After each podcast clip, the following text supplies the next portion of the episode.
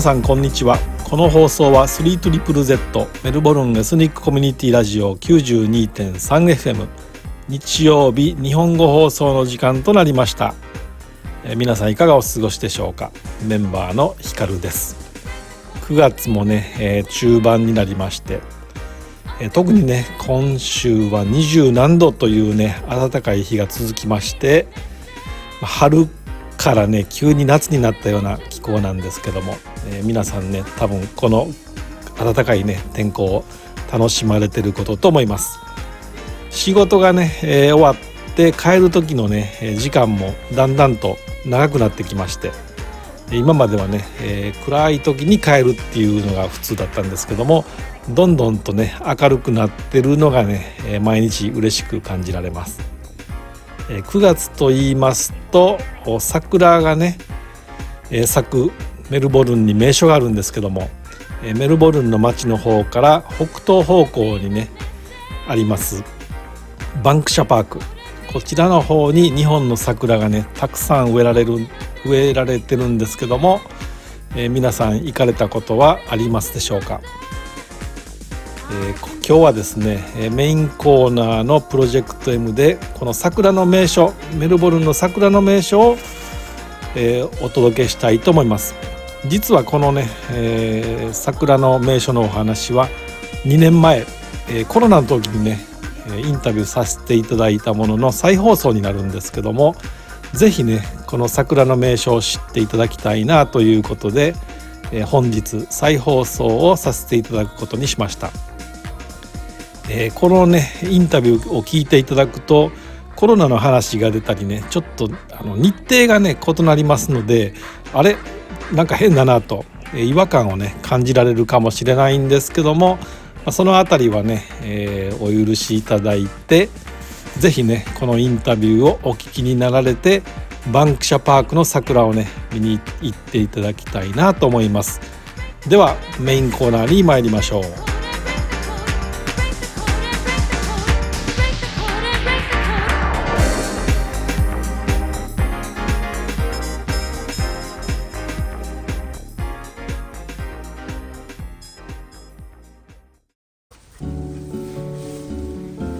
本日のメインコーナーです、えー、プロジェクト M のコーナーで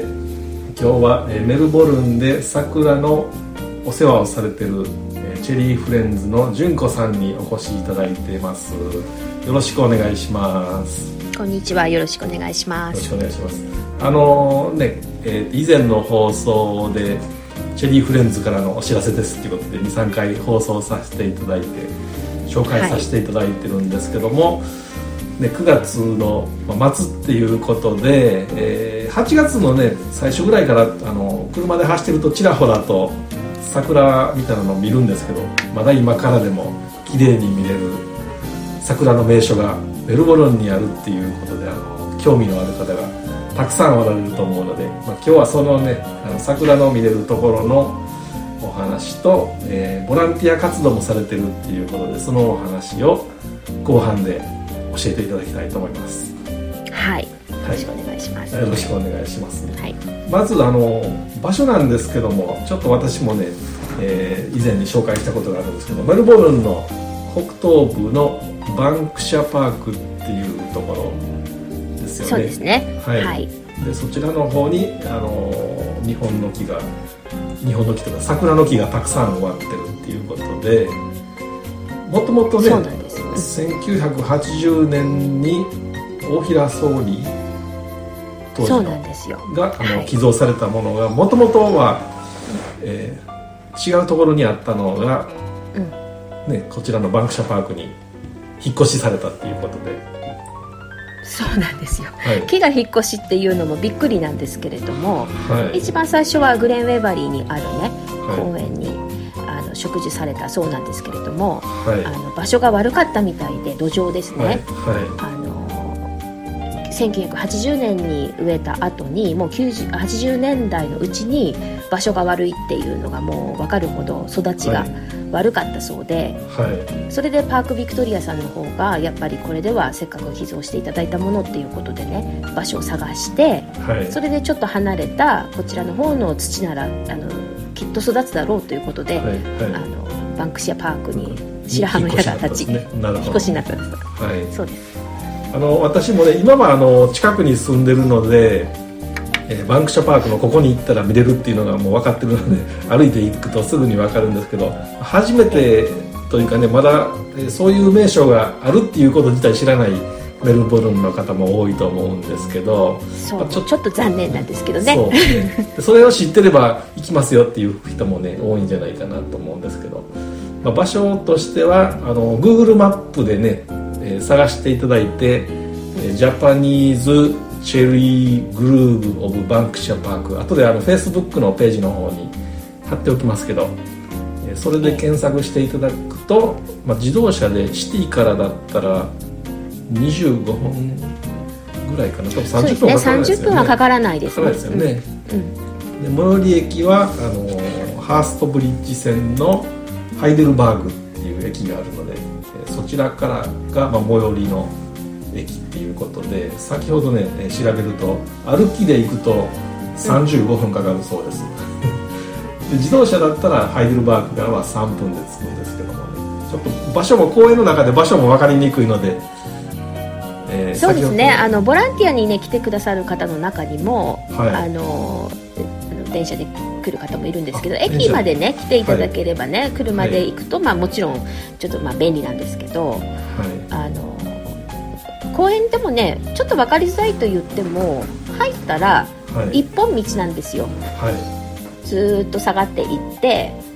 ずっと行くとあのお手洗いがあってバランダバウトが少しあるところをドッグドッグエリアっていうのがあるのでそちらの案内は出てるのでそちらと同じように右に曲がってずっと行くんですけれども、はい、ずっと突き当たりまで行くとそこなんですね、はい、だからかなり奥の人はね、えこんなにどんどん行くのっていうぐらいちょっと分かりにくいかもしれないですね。うんでもとりあえずまっすぐ行って右に曲がって突き当たりまでっていう感じで、はい。まあ、ラウンドバウトが一つしかないので、ね、ちょうどそれが目印ですよね、うん、そうですそうです、はい、でそのね今おっしゃったそのドッグフレンドリーのその犬を走らせる、まあ、公園っていうかねエリアがあるんですけどそこに車を止めていただいて、まあ、2 3 0 0ーぐらい歩いていただくと、ね、看板があって、えー桜の時期に行くと桜が分かるんですけど桜が咲いてない時期に行くとただの霧しか見えないので そうなんですよね、うん、一応秋にはね紅葉する葉っぱの種類の木もあの桜もありますけれどもやっぱりに、はい、まあ皆さん見に来たり写真を撮りに来る人も結構いるんですけど、はい、桜の時期に行くとねやっぱピンクがね、はい、あちょっと離れたところからも見えるんですが、ね、目印になって、はい、そうです、はい、でそちらの方にあのーなんかいろんなね種類1種類じゃなくって何種類かの桜の木があるみたいなんですけどどんなのが簡単に教えていただけますか？あはい、はい、あのですねやはり日本人が桜というと一番有名なのはソメイヨシノだと思うんですね。日本では、はいはい、あのほとんどソメイヨシノがあの大部分ですけども、はい、あのこちらにもねその種類の木をあの手に入れることができまして一番最初のその大平首相が来た1980年40年前の時は主にあの八重桜、はいえーと、種類はねちょっと昔すぎて今となってはちょちょっと分からなくなってしまったんですが、はい、あの多分普賢像とか正月一応、はい、なんてなんていう有名なその八重の種類のものが一番数が多くって、はい、あの八重だけにねこうこう花びらがすごくこうあのたくさん出てるようなそしてちょっと色もピンクが濃いような種類の,、あの八重桜が一番多くってなかなか可愛らしい感じにねあの綺麗に咲くんですよ。でソメイヨシノは一重のね皆さんも知っていらっしゃるように、だんだん色が白くなっていって、こうハラハラとこう散る感じでね、あの日本人の心にぐさっとくる桜といえばみたいな感じでね、その木も20本ぐらいあって、あのやっぱりあの40年も経つと木の状態がね、あのやっぱり悪くなってしまったりしたものもあるのでそれをまあボランティアグループで面倒見てるわけなんですけど新しい木も植え替えしたりしてるんですよね、うん、うん、そういう時に今年もやっぱりソメイヨシノも植えましたし、はい、あの数は少ないですけどしだれ桜だとか、はい、あと咲く時期にもちょっとあれなあの違う桜でね寒肥桜なんていうね結構濃いピンクのなんかは、はい、もう8月中こちらでいうともうまだ冬みたいな時期なんですけど、メルボルンではねあの8月は冬で、はい、あのその時に咲き始めるような種類のものもあります、うん、あとは入ってすぐね、うん、はい、あどうぞどうぞ。あすみません。入ってすぐはね、はい、あの姫りんごもあるんですよ、はい、あれ皆さん実はあのご存知か分かりませんけれどもねやっぱりピンクで春先にねすごい可愛らしい感じのが入ってすぐ小道左側の方にこう、植えてあるのも姫りんごもあって、はい、あの苗木の時小さい木の時からねもうもう咲き始めて今今まさに咲いてますね。満開というかね。あ満開っていう感じです、はい。うん、この放送が流れるのが9月の26日なんですけども、うん、その時だったら、まあ、ままだギリギリあるぐらいかな。もうちょっと危危ないくらいかな。そうですね。はい、うんでもその頃には26日ぐらいの時にはそれこそ、はい、あの一番メインで見ると綺麗だなと思うその八重の、はい、えー、桜の方が、はい、そろそろ八重咲きっていうのは一重咲きよりも遅く咲きますんで、今まさに満開になるのはいつだろうかとこちょっと心待ちにしながら、公園に行ったらいけるのかしらと皆さん 期待しながらちょっと八重桜の咲き具合を待ってるところですね今ね、はいはい、あの9月のそうね後半10月に入ったらひょっとしたらちょっとこう終わり終わりに近づいていくかもしれない。今年ちょっと早いようなんですよ、はい、だいたい毎年10月入ってからっていう感じなんですけれども今年実はあのちょっと暖かいんでしょうかね、はい、あの一番最初に咲くその8月に咲くあの桜も早かったんで、はい、全部の桜がちょっとこう前倒しになってるようです、うん、なので9月後半がね、はい、あのいいと思います、はい、私もあのちょっと先週と昨日もねえー、どれぐらいの感じかなって開花状況を見に行ったんですけども、えー、そのしだれ桜と姫りんごが先週も咲いてて今週もね咲いてたので、あのー、近くの方行かれると、まあ、1回分じゃなくて何回も行かれると毎週毎週違うものを楽しめるかもしれないですね。そうなんです。あの、はい、ボランティアグループの中でもね運よく、はい、あの公園のそばに住んでいらっしゃる方はねこう、はい、ちょくちょくあの出向いてださって、はい、あの動画なりあの写真なんかを撮ってね開花状況を 見てくれるんですよ、こちらの天気予報では日本と違ってあの、ね、桜前線などというようなあの予報はしてくれませんのでね、はい、自分で行って目で確かめるしかないですね、はい、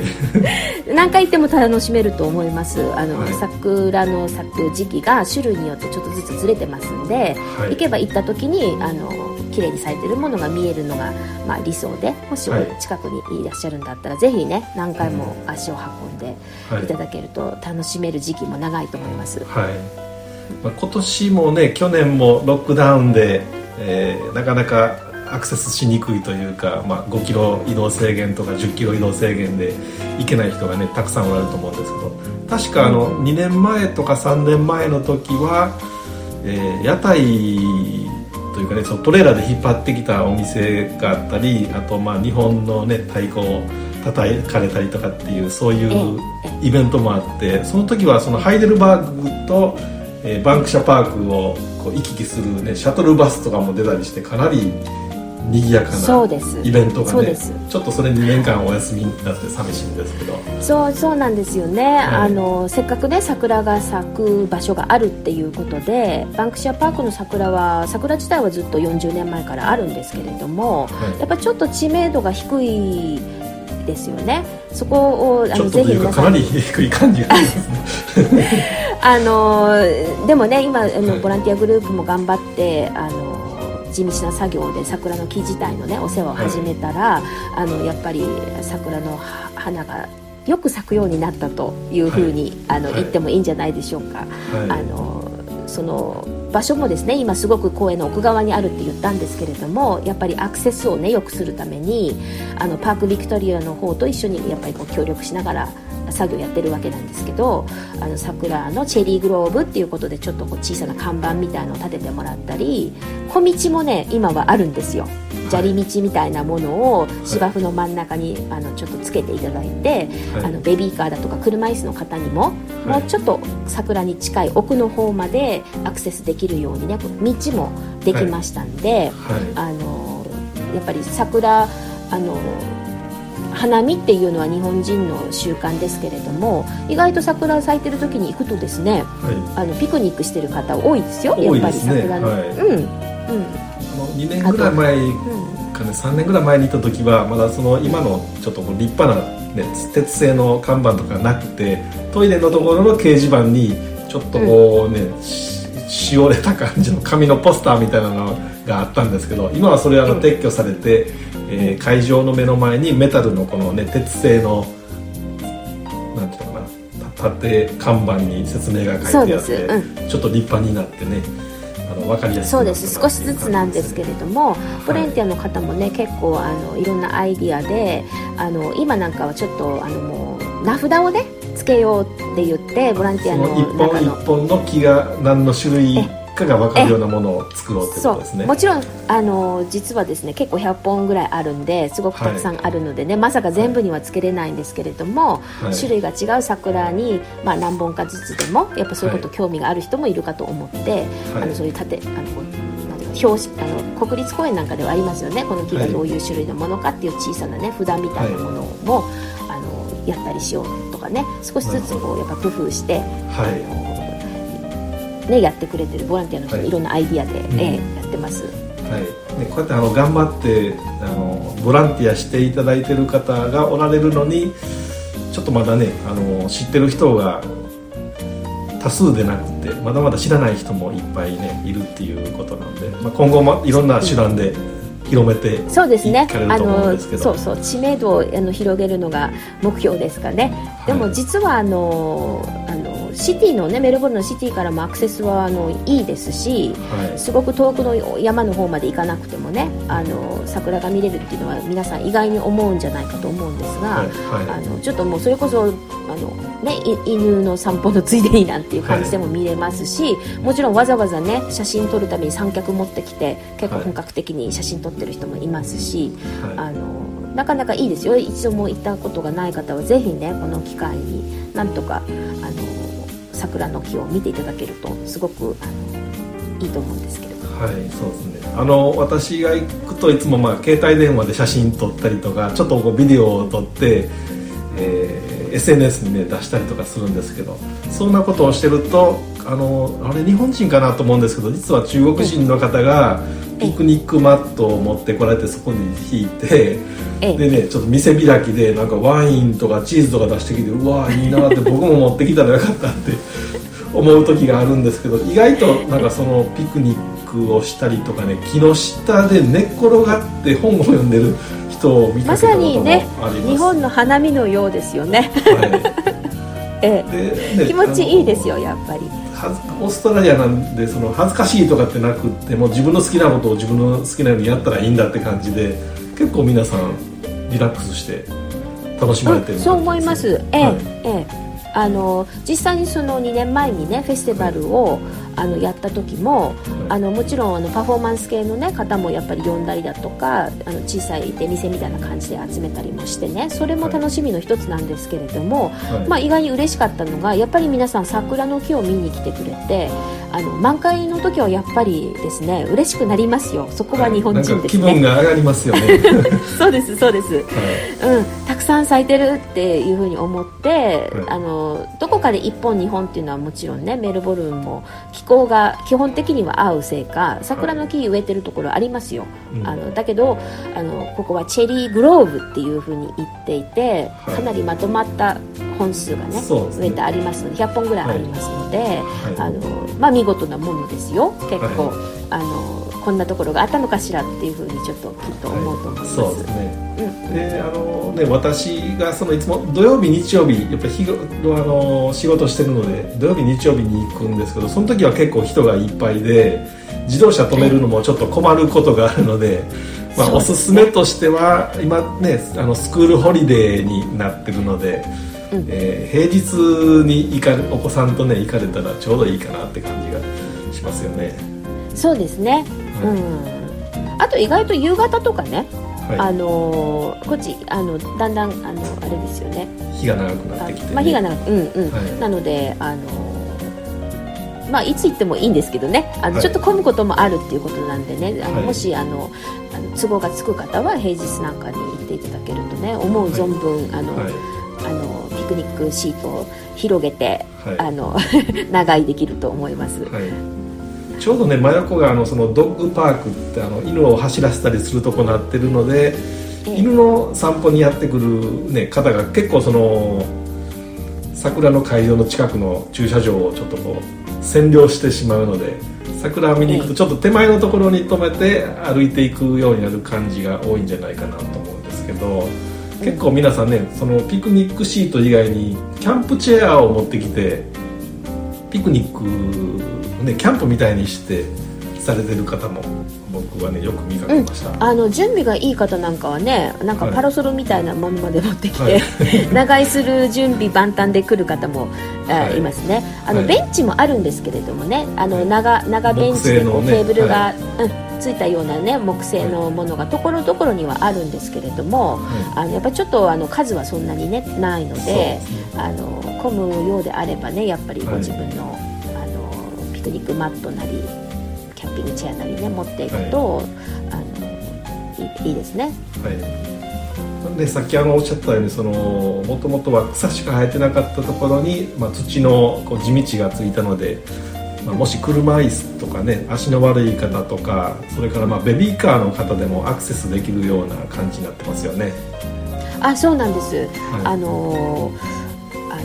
雨が降った後なんかはねあんまり水はけが、ね、良くなかったりして、はい。はい、ちょっとあの作業の時なんか私たちはもう必ず作業用の長靴を履いていくのがもうお決まりになってるんですけれども、はい、あの桜見る分にはねそこのあのこう砂利道になってるところなんかは、まあ、いつも乾いてる状態なのでそうですね小さいお子さんがいる方なんかも、まあ、遊べますのでね場所自体は普通の芝生の公園のところの一角に桜の木が植えてあるっていう感じなので、あの木々の間を走り抜けながら子供も遊べますし、はい、あのねあのそういう感じになってます。そうですね。今はねあのオンラインスクールングっていうのかな。あのロックダウンでどこにも行けないので、まあ、子供さんとねいい気分転換に行って、まあ、外であのワクチンをしてる人は5名まであってもいいのかな。なんかそういうのであそうですね。そういう決まり気分転換にね出ていかれたらいいかなとそうですよ。今が逆にあのいいタイミングかもしれませんね。偶然、はい、今1 0キロまで行けることになったので、はい、1 0キロで行ける方はあのいつもの時よりは人数が少ないはずですからね。そしてちょうど桜の見頃があの例年に比べて少し早めになってるので、あのうん、今まさに見頃だと思いますのでね、はい、1 0キロ圏内の方なんかはあのぜひ行ってあの写真なんかもと、はい、撮るようなのもすごくね綺麗に撮れると思います。年にね一度しかないこの機会というかチャンスなのでこれを逃すと、うん、また1年先になるからね。そうなんですよね。あのそうそうです、うん、桜っていうのは1年に 1, 1回なんで、はい、あのまあ、それを楽しみにねあの、はい。面倒も見てるわけなんですけれども,、もう園芸が好きな人も好きじゃない人も桜の花っていうのはやっぱり日本人はね見慣れてますし、あのぜひぜひ行ってみてほしいですね。はい、はいえー、ではあの前半はねこれぐらいあのお話を伺わせていただいて、えー、音楽を1曲聴いていただいてその後ね後半で、えー、ボランティア活動について教えていただきたいと思います。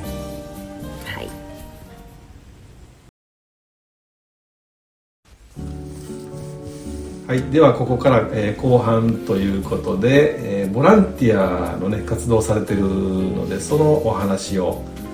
教えていただきたいと思います。はい、はい、えっと、今毎月活動されてるんですか？そうです。あの、まあ、基本的にはワーキング B と言って、はい、一応パーあのパークビクトリアのウェブサイトの中であのたくさんある、はいボランティアグループのうちの一つということで、チェリーフレンズっていうのがあって、はい、まあ、あのボランティアグループによって活動の頻度だとか、はい、あのはもちろん私たち設定してるんですけれども、月に2回、えー、第2月曜日と第4日曜日で朝10時からっていうのはもう変えないでずっとこのあの固定の時間なんですね。あそうそうです、はい、そうです、その方が皆さんもね、あの予定を立てやすい、ね、組みやすい。そう、ね、1回月曜日1回日曜日にしてますので、はい、あの普段は仕事してらっしゃる方も日曜日だったら行けますよなんて言うとね、はい、あ助かったって言って日曜日で集まって、はい、あのやってます、うん、あのそして月に2回でね、年中です、はい、12か月、うん、冬でも作業があるということですね。冬というかまあ夏も。そうです、はい、うん。特に今はねロックダウンがあのあったりなかったりっていうのを繰り返してもう2年目に入っちゃってますので、はい、あの冬の間はやっぱりねちょっと雨がね多いんですよねメルボルンって。うん、だから6月はいくらなんでも雨があまりにも多いんで、はい、まあ、古外の活動なんで小雨結構ですけれども、はい、やっぱり土砂降りなんかになったり、ね、相当雨が降ったらちょっとできませんので、はい、6月はそういう日が多いんで、はい、6月はお休みにしましょうかっていうふうに言ったりして休んだこともあったんですけれども、はい、今なんかはもうあの行ける時に行っておかないと、桜を放置はできないということで、基本的には年中あの一応ね月2回決まった日に、あの行けるんであれば行きましょうって言っても隙をついて、あの行けるんであればもう喜んで行ってるっていう感じでね。だから年中なんですよ。そのあのえーと、先ほどおっしゃったパークビクトリアのところに属してるグループっていうことなのでそういう案内もパークビクトリアのウェブサイトには掲載されてるっていうことですか？あされてるんです、はい、あのパークビクトリアっていうふうにあの検索して中に入るとはい、えーと、パークコネクトとかっていうようなあの名前でボランティアをね仕切ってるようなんですよ、はい、あのそれはねもう本当にただパークビクトリアボランティアとかやるとすぐポンと行けてそこ自体はすごく簡単に見つかると思うんですね、まあ、英語ですけどね、はい、そしたらあのボランティアグループをね検索できるようになってて、はい、こうダーッと出てくるとね、あのまさにちゃんとチェリーフレンズって名前で入ってますので、ああこれかってすぐ気づくと思います、うんで一応代表の方ねそこに名前を出してくれてる方の名前と電話番号も書いてあったりとかするので、はい、あの一応そこ通してもあの連絡をしていただければ、はい、あのあの連絡つきますし、はい、あのそうねあの作業がの日が分かってるんでね来てくださってももちろんいいんですが、はい、あのやっぱりこの先そうですね連絡取りやすいようにこうソーシャルメディアの方にもちょっとあの 進出しようかなというアイディアもありますが。はいあのね、連絡いただいて応答してるよりも、こちらの方の SNS 見て勝手に来てくださいってやった方が楽で分かりやすいというかね。うんそうですね。やっぱり写真とかもね載せたりなんかしたらああ、はい、こういう感じなのかっていうふうに分かっていただけたらね、はい、あのきっとボランティアにも興味をねあの示してくれる方もいるかななんてまたはね、はい、したいと思ってるのに連絡先がわからないっていうとね私たちも一応あのっぱ人数を増やしたいと思ってますので、はい、あのもうちょっとその辺はね改善の予定です。はい、あのね私もたまたま、まあ、近くに住んでるので、まあ、それだったらちょっとまあ応援にたまに出かけていってもいいかなというか思ってるんですけどそういう方は、はい、えっと、例えばその家からえー、長靴を履いていった方がいいよあ持っていった方がいいよとか軍手を持ってきてくださいねとかその自分で何かちょっと準備していただいてるようなお願いとかあるんですか？あのー、やっぱりねあの庭仕事なんかをしたことがある方は分かると思うんですけれども、はい、あのーやっぱり長靴があった方がいいですけれども、はい、お家から履いていくことはあまりお勧めしません。あの 車の中あの見かけがどうかっていうよりやっぱちょっと汚れますんでね、はい、車で行く方なんかはやっぱ長靴をこうあの乗せて、はい、自分の普通の靴で行き、まあ、長靴と手袋があれば、あの他にも道具なんかも結構使うんですけれども、リーダーやってくださってるあの安子さんが、えーと、パークビクトリアからあの支給になってるものだとか私のグループで用意したものを例えばじょうろとか、はい。はい、えー、剪定ばさみ、はい、あとは剪定ハサミではなくてノコギリ小さいノコギリのようなものだとか、雑草を取る時の,、あのまあ、ドライバーね、スクルードライバーだとか、こう雑草抜き用のちょっと小さい形のこうフォーク型になったような、スコップみたいな形のものだとか、はい、バケツだとか、はい、そういうものなんかは、まあ、グループのボランティアの者たちが、まあ、自分のものだけじゃなくてこうちょっと皆さんでもシェアできる感じでこう持ち寄ったりしますので、特に初めて来てくださる方はあの自分の服が汚れないように、あの汚れてもいいようなねあの服装で。格好で、はい、そしてあの、まあ、長靴もなければ別にスニーカーみたいなものでも、はい、あのそれこそよっぽど真冬のの濡れてるような時期でなければ、はい、あの構わないと思いますし、ねはい、うんうんあとああと夏の時はあれですね。やっぱり帽帽子があった方が、うん、水とかね。はい。日焼け、うん、そういう感じで。はい、はい、そういう感じですね、あの長靴ってすぐ出たのは僕もともともう百姓というか 農家というか、林業のね、親が出身だからもういつもその出かける時は長靴とか軍手とか 自然に口から出て大丈夫ですね、はい、あと、ね、長靴。日本から持ってきたその、ね、切り花のハサミとかなんかいろんな道具も持ってるんですけど。わかります。あの、はい、そうですよ。園芸が好きな方はね、はい、意外と日本からね買ってきた道具がねなかなか使い勝手が良くて、はい、そうなんですそうです。あのハサミの刃が、うん、このお月様の三日月みたいな形してるから あの切りやすいやつでねちゃんとあの腰に入れるようにあのベルトのところに通してお花屋さんみたいにこうねぶら下げベルトンとかぶら下げるそういうのも持ってるんですけど、ね、そんなん言うたらもっと来てくれって言われそうですね。ぜひぜひボランティアにもすぐ来たらあのすぐ作業されていただけるか嬉しいですね。即戦力になりまして。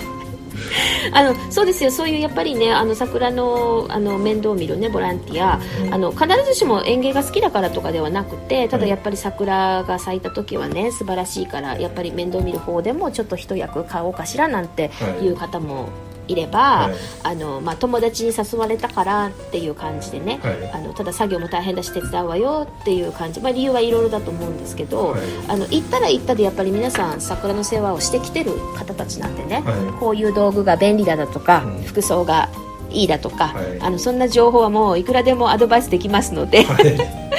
あのうん、どこあのこちらのねお店でもどういうものが買えるだとか、うん、そうそういうことは皆さん結構あの、はい、じゃあのね人生の先輩も多いと思うしガーデニングに慣れておられる先輩も多いのでいろんな,、あそうなんです。アドバイスもしてもらえるという感じで、うん、ちょうどいいですね、うん、そうですよ、はい、あの桜のね方はあのまたコロナ禍ではない時なんですけれども、はい、日本からあの樹木の専門家っていうんですか？樹木医っていうそうなんですけれども、はい、そういう方をちょっとお招き7月ですね、はい、そうおなお招きして、はい、桜の木の状態を見てもらって、うん、あのどういうふうに面倒をここのメルボルンでは見ればいいのかということを教えていただいてね、あのまあ、勉強になりますね私たちのボランティアグループには、うん、そしてその、まあ、今までの2回そういうことあったんですけども、はい、その時はあの主に剪定の仕方をね、はい、あの習ったのでうん、で剪定っていうのは冬にするそうなんですね、はい、うん、なのでこちらでは7月にね、うん、呼んで日本から来ていただいたことがあって、そしてコロナ禍が終わった時には実は次の目標というか、まあ、予定ではそのような樹木の専門家の方に、はい、7月ではなくて今度は9月の終わりか10月、はい、つまりあの桜の花が満開の時に来ていただいて、はい、咲いた状態を見て桜の木の種類でわからないものがあるんでね、それをあのしっかり選定していただきたいっていうようなねあの夢というか希望というか、ありまして、うん、次次のにそういうふうに日本から誰かお呼びするってことができるんであれば、はい、あのそう桜が咲いてる時期にね来てほしいっていうのはね実はそういう予定というか希望があるんです。構想があるんですね、はい、そうなんです。そうなんです。はい。あのそのいつもその10月えすみません。10時に集合してええ。その後どれぐらい皆さんはそこにおられるんでう、うん、その時のね、あの作業にもよるんですが、はい、一応1時間半10時から始めて11時半ぐらいまでは、まあ、少なくとも毎回何かしらとあの作業がありますね、はい、あのまあ、雑草抜きだとか夏の暑い時にはあの水をあげる用のねあのドリップラインもつけていただいたんで、はい、こう週に何回か決まった時間に水もあの入るんですけれども、まあ、足りないっていうことでね、あのもうじょうろで水をあげるだとか肥料をあげるだとかちょっとスプレーをするだとか、あのそして一番ね大変な作業は実はですねマルチがけなんですよ。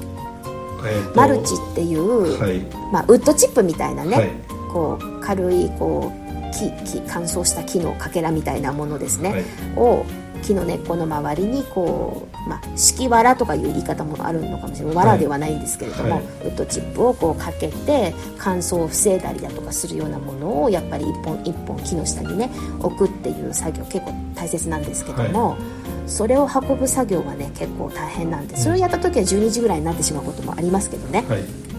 あの皆さんお腹が空いてくるので、はい、あの その辺はあの臨機応変に適当に切り上げてお昼ぐらいまでには必ず終わって、はい、で終わった後は、うん、あのご苦労様ということでね皆さんこういろいろ持ち寄ってくれたりとかしてお茶の時間もね、作ってくれるので、あの予定がない方とかは、まあ、おしゃべりの時間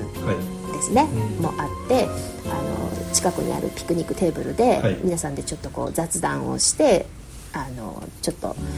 お茶の時間もあるんです、はい、なるほどね。じゃあ朝あの2時間作業して、まあ、大体皆さん食べる軽食も持ってこられててそこでまあコミュニケーションしたりしながらっていうことなので、うん、もしねメルボルンにいる滞在年数が短くて友達いないとかいう人はちょうど知り合いが作れるいいチャンスになるかなってね、ね、はい、そうです。私自身もそうなんです、はい、あの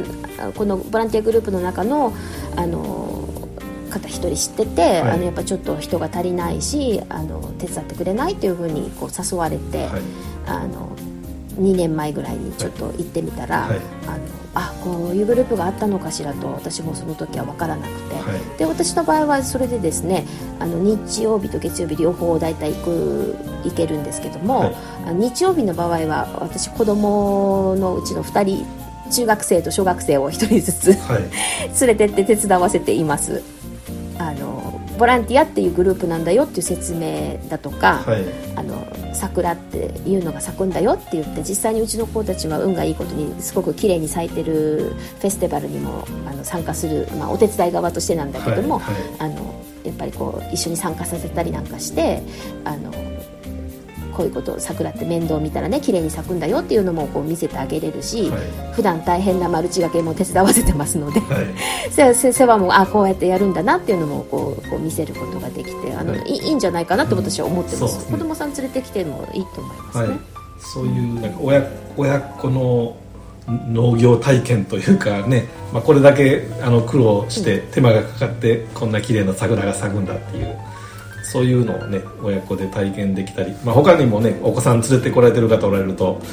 お友達もできてねちょうどいいかなって感じですね。あそうそうですね、はい。うん。ね、人数が多いと、はい、あすごく大変そうに見えたね、はい、あのそのマルチの山なんかもね。あっという間にね、なくなって、あ終わらないかと思ったけど意外とみんなでやったらすぐできましたねなんて言ってね、みんなで喜び合ってますよ。うん ね、よくあの私もね仕事して就職した時なんかはその上の、ね、課長とかがしんどい仕事はみんなで分担とかみたいなことをねよく言われましたけど そんな感じかな。あそうですね。共同作業でね、はい、やっぱりあのあでもねあのボランティア月に2回って言ってるんですけれども、はい、もちろんね皆さんお忙しい中、はい、空いた時間で来てくれてるので、あの日曜日しか来れない人とか月曜日しか来れない方、またはねあの長期で旅行に行ったりだとか、まあ、いろいろな理由があるので、あのあのボランティアのグループ行きますと言ってもね別にそんなわざわざ申し込むだとかそういうことは必要がなくて、はい。あの空いた時間で今日は行けるって分かったらパッと来ていただければそれで参加が普通にただできますのではい、あのでもちろん日本人であっても日本人じゃなくても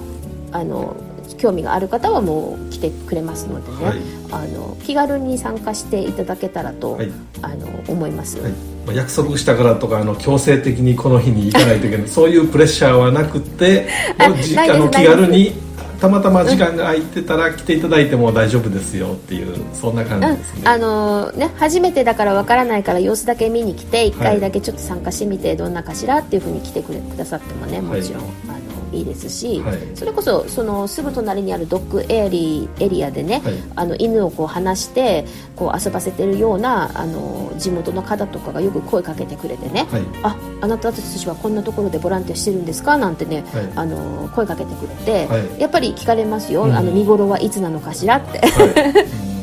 なんで私はボランティアにも来てくださいってあのお願いするんですけど、あのうんあのみ皆さんいつでも気軽に来てくれる感じで、はい、一応あの作業日は固定してますんではい、で大体年年から年中やってますのでね、はい、あのいつの段階の桜の様子も見ることもできますしね、はい、咲いてる時だけじゃなくて、うん、うん、そういうのが興味ある方もすごくいいと思います。はい。まあ、そのメンバー、まあ、登録っていうかその、ね、おおなじみで来られる方っていうのはどれぐらいの人数の方がおられるんですか？まあ、その時々で ね、その時々で違いますね、はい。まあ、いつもはその10名ぐらいおられるとか20名ぐらい。そうですね。大体うん。うん、名前を一応出してくれてる方ももっといますけど、はい、20人以上いるのかな、はい、だけどやっぱりあの天候のこととか、はい、あのスクールホリデーの時なんか、ね。うん、予定があればうんそうですね、あとクリスマスに近くなってきたら皆さん忙しくなるからね、なかなか人が集まらないとかね、あもちろんありますけども、あのそうね10人前後ですかね、そのぐらいです、ちょうどこじんまりしたグループで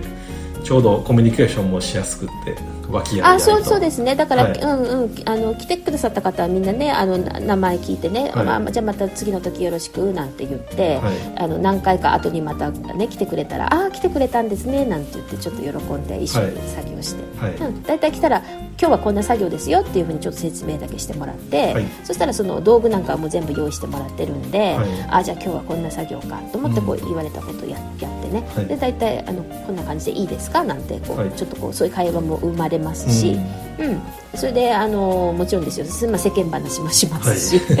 はい、あ そうですそうです。楽しみながら皆さん、はい、で私も作業ばっかりじゃなくてね、はい、あの葉っぱが出てきたら写真撮ってみたり、桜が咲いてる時はもちろん自分で勝手に写真撮ったりなんかして自分でも楽しんでやってますよ。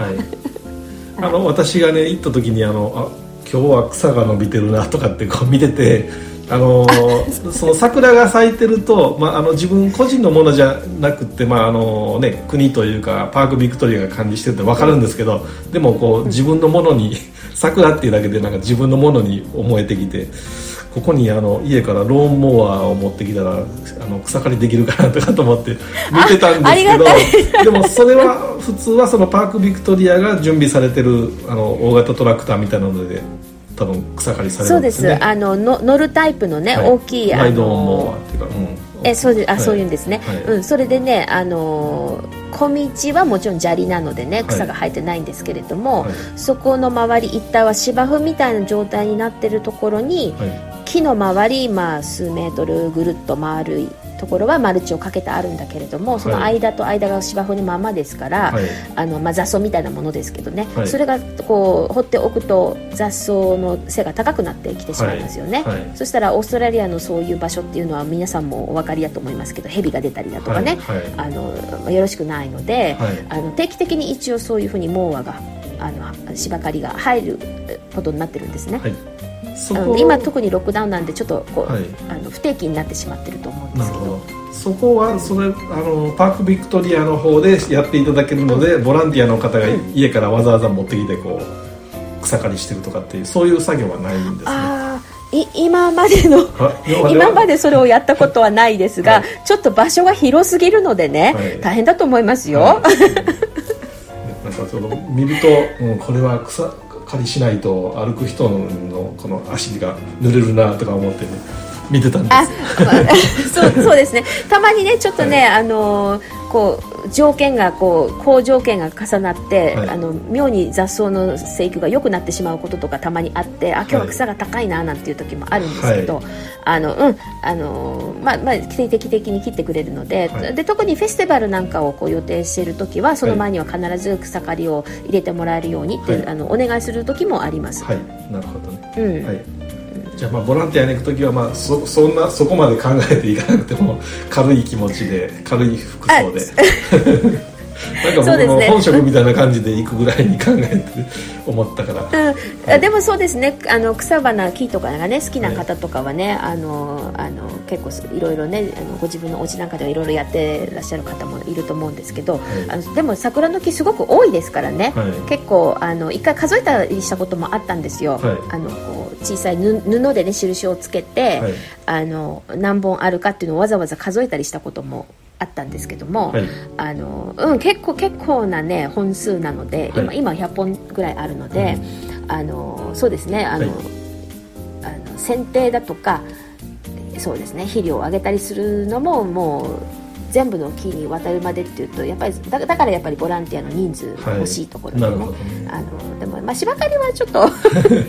バークビクトリアにお願いしておくっていうことでよろしいんじゃないですか。はい、かりました、うん、はい。なんか、はい、なかなかあの見て見ぬふりはできない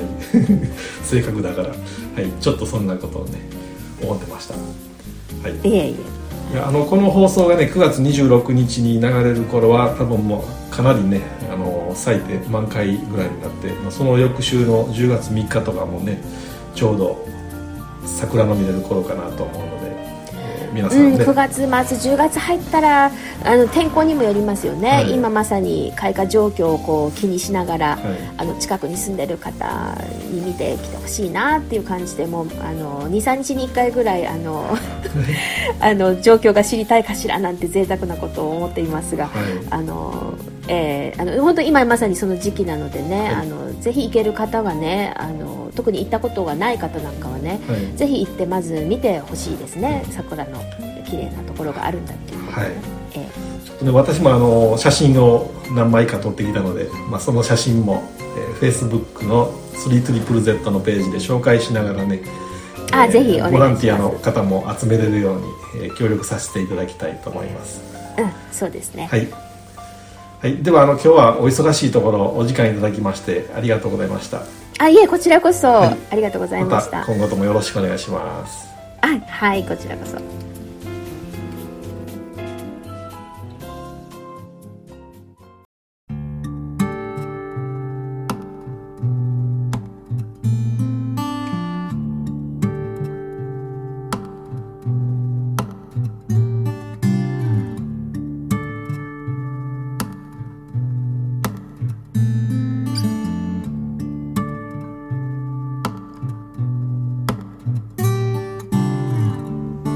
放送は 3ZZZ メルボルンエスニックコミュニティラジオ 92.3FM